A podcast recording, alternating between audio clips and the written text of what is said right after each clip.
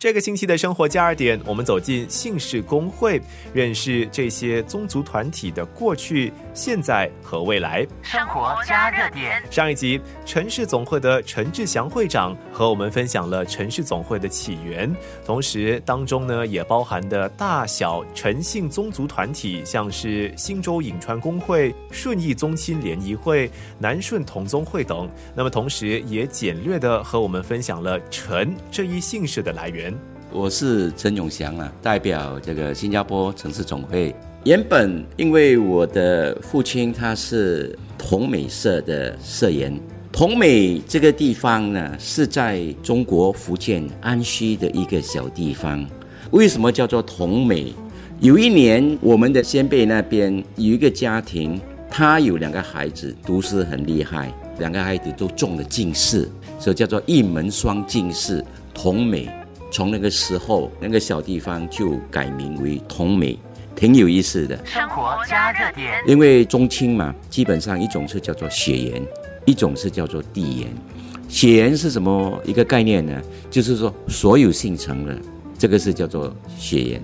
连另外一个叫做地缘，地缘就是说出生在某一个地方的，比如说福建，连我们有福建会馆；海南有海南会馆。同美的概念是我们既是血缘，又是地缘。怎么说？因为在那个同美村里面，大家都是姓陈的，差不多有五六百户人。所以基本上，如果我一个宗亲跟我说：“哎，我也是同美族人。”这样，如果我们查那个族谱上去，肯定我们不超过三代或者是五代，可能是我们的那个祖先是同一个祖先来的。所以就是表示很亲近的关系。不难听出，陈会长对文化传承有着浓厚的兴趣。除了因为自小受到了华校教育的影响，自年幼的时候便开始接触的宗长们也给予了一定的熏陶。后来就是由同美族亲里面的一个先辈，他就把我拉进来的这个南顺同宗会，连甚至参加了城市总会跟顺利同金会，连也在。差不多七八年前兼任的这个三个啊会馆的会长。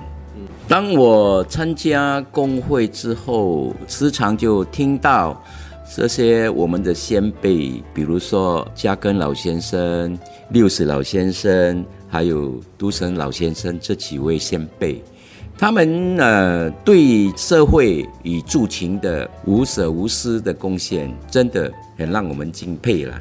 又后来，我也去了国内，比如说参观的那个加根老先生那个博物馆，连也有很多感触。就是说，希望我能出一点我个人很绵薄的力量，为助人跟这个团体跟社会尽一份小小的力量。生活加热点。我们最近有一批新加入的会员，其中蛮多是受英文教育的。基本上，他们对姓氏的传承、中华文化这一方面，很多是基于这几年的大国崛起。他们忽然间就好像说，对这些中华文化很有兴趣，连我们也这个机会把他们拉过来，连有时我们带他们出国参加国际的恳亲大会，让他有机会跟亚细安的这些我们的驻青们同样来交流，这样。嗯所以现在你们还有跟海外的城市工会或者是团体联络了？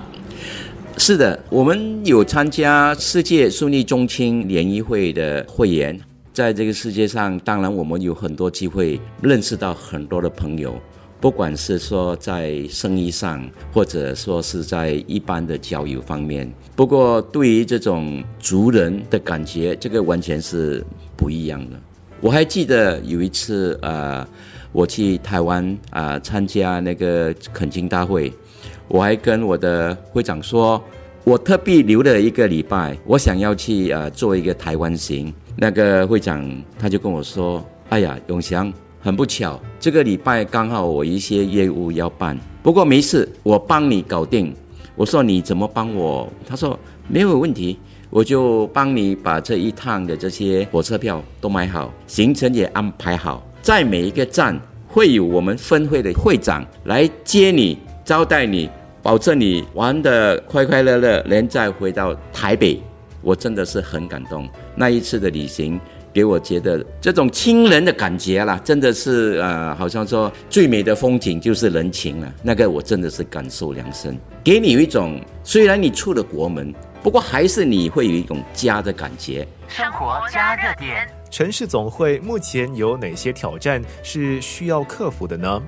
我们最大的挑战就是说，如何把这些年轻的会员引进来结伴呢？啊，啊能利用各种新科技，把我们所要的这些传承传播出去，让更多的年轻新加坡人，you know，可以把他们啊招进来。其实我们也也不局限于只招收华人会员，因为我们这里是多元种族嘛。当我们在主办各种活动的时候，啊，我也碰到一些朋友，他们是一些已经规划的，有一些是美国过来的，有一些是缅甸过来的，他们也很兴趣的参加我们的会务活动。所以在三年前，我们也修改了我们的章程，就是说，不一定是说你要这个啊姓陈或者个十个属性的才可以参加我们的工会。因为我们也接收附属会员，只要你对这些我们的活动跟文化传承有兴趣，大家都可以参加。生活加热点，陈会长说，城市总会为了顺应时代，目前所组织的活动，除了有每年华人节日的聚餐之外呢，也会不时举办文化讲座，像是族谱编排的知识等。那么疫情之前呢，更也会组团带男女老少会员们到中国寻找诚信故乡。姓氏工会的存在已经变成是延续文化传承的重要一环，确保新加坡华人呢仍然有地方认识自己的文化根源。下一集我们去拜访张氏总会，听他们分享该宗亲团体的过去、现在和未来。